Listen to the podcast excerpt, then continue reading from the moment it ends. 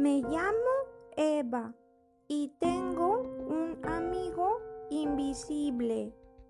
Bueno, más que un amigo, es parte de mí. Se llama Tony. Yo se lo dije a mamá y estaba muy contenta, pero mamá se puso muy triste cuando se lo dije. Mamá me dijo que las niñas no tienen que tener un amigo invisible que se llame Tony.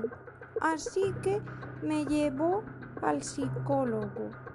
Y mamá pensaba que el psicólogo me iba a ayudar y que se iba a ir Tony en unos cuantos días. Pero Tony no se fue. El psicólogo le dijo a mamá que era de verdad, que Tony era parte de mí.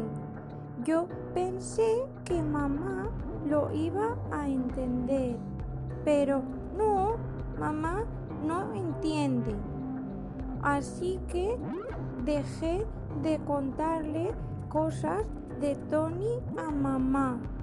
Pero al tiempo me volvió a insistir y le dije la verdad. Le dije que Tony seguía conmigo, que estaba conmigo y que es mi amigo, que es parte de mí.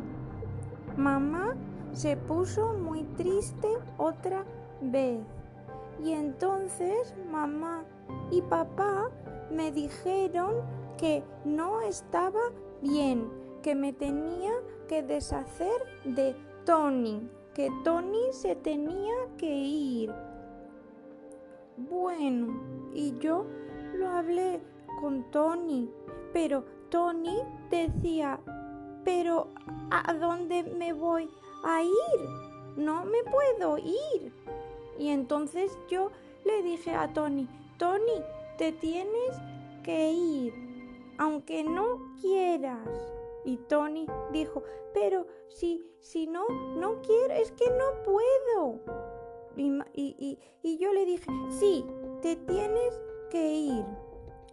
Así que como no se quería ir, le tuve que matar esta noche.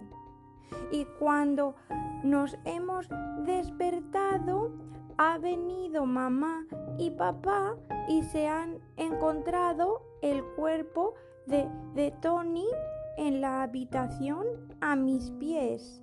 Y mamá se ha puesto a gritar mucho, mucho, con mucho susto. Y, y han llamado a la policía. Y el señor policía me ha hecho muchas preguntas y me ha caído una murga.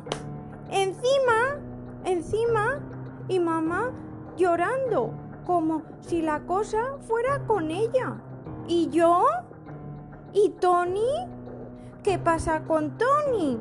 ¿Y qué pasa conmigo?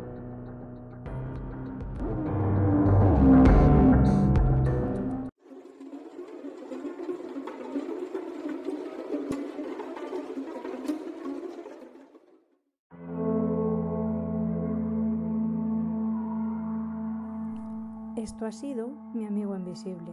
Espero que te haya gustado. Ah, ¿Te ha pasado esto a ti alguna vez? A lo mejor tu amigo invisible no es un chico. A lo mejor tu amigo invisible es una parte de ti que quieres suprimir. A lo mejor es una nariz grande o unos ojos pequeños o una boca con dientes torcidos. ¿Te arrancarías algo de ti porque otras personas te lo digan? ¿Le vas a dar tanto poder a otras personas? ¿Y si se lo das, qué harás cuando te elimines esa parte de ti si te arrepientes? Piensa en ello. ¿Es legítimo ser diferente aunque los demás no lo aprueben?